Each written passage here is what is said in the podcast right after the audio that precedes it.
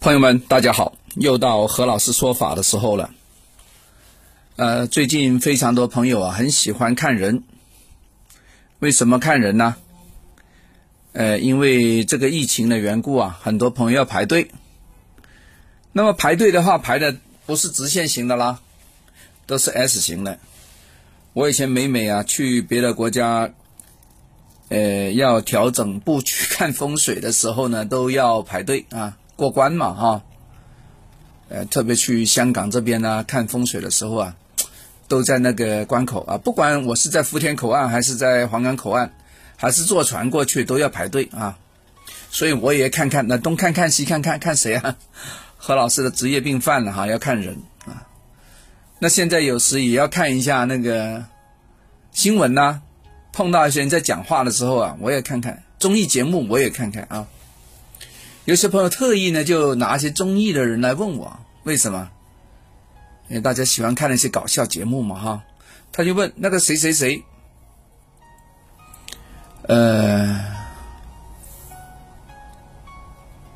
他那个那个耳朵跟跟眉毛啊，哎，他有点比例有点不协调。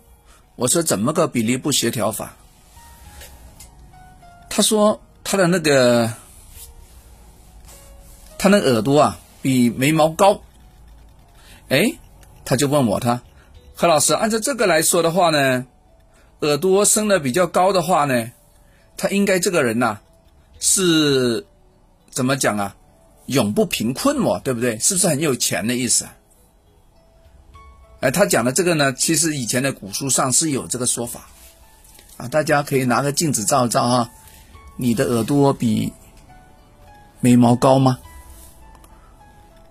我在跟大家讲的时候，我都看一下我自己的啊，我发现，我发现没有啊，没有啊。啊，啊，呃，大家有有有看到一些那个歌星明星啊，有时做那个综艺节目，因为现在都是高清电视的，看得很清楚啊。有些朋友就指着那个某某那个主持人说：“哎，但是你看何老师，他那个耳朵不是也比那个眉毛高一点吗？”如果这样看的话呢，他应该很有钱哦。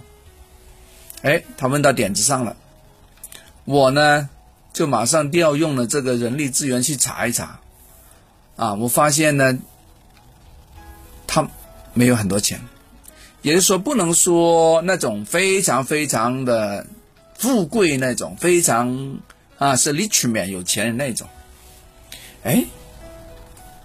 为什么会这样呢？对吧？那么以前的书不对呀，错了。那是不是呢？其实呢，不能够这么说。为啥？能够上到电台做主持的，或者说我说那个朋友是那个某某人呢，他也是社会上的名人了，对吧？他的收入相对我们普通的老百姓来说，还是高出非常非常多的啊。相书上那句话是这样的。耳高于目，实受思路；高眉一寸，永不贫困。也就是说呢，你可以超越呢我们普罗大众的，你几乎是百分之八十以上的人了啊！你不是那个百分之五十、百分之六十那种人，你已经是人上人了。对于说是不是富贵呢？对吧？这个有钱跟有名是两码事啊。有些人呢是只有富他没贵，有些只有贵没有富，而我们刚才看那些一些小名人或者主持呢，他这薪水呢比我们大家好很多而已，但不代表呢他是非常富有的那一种啊。所以呢，专看这个耳朵，而不结合看鼻子，对吧？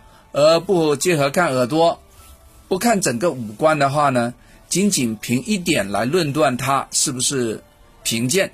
富贵其实是不对的啊，但是呢，拿这个耳朵跟眉毛相比起来说一说，哎，可以看出一些基本的情况啊，这个是对的啊。为啥？耳朵也有耳相嘛，你不能专拿个耳朵的高低来说。如果耳朵上面崩坏了呢，对吧？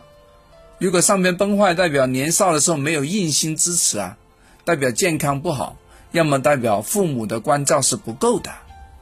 啊，是这个意思啊，所以大家要兼顾来看啊。这个呢就作为一个面相跟大家讲一讲啊。好了，我们下次再聊，拜拜。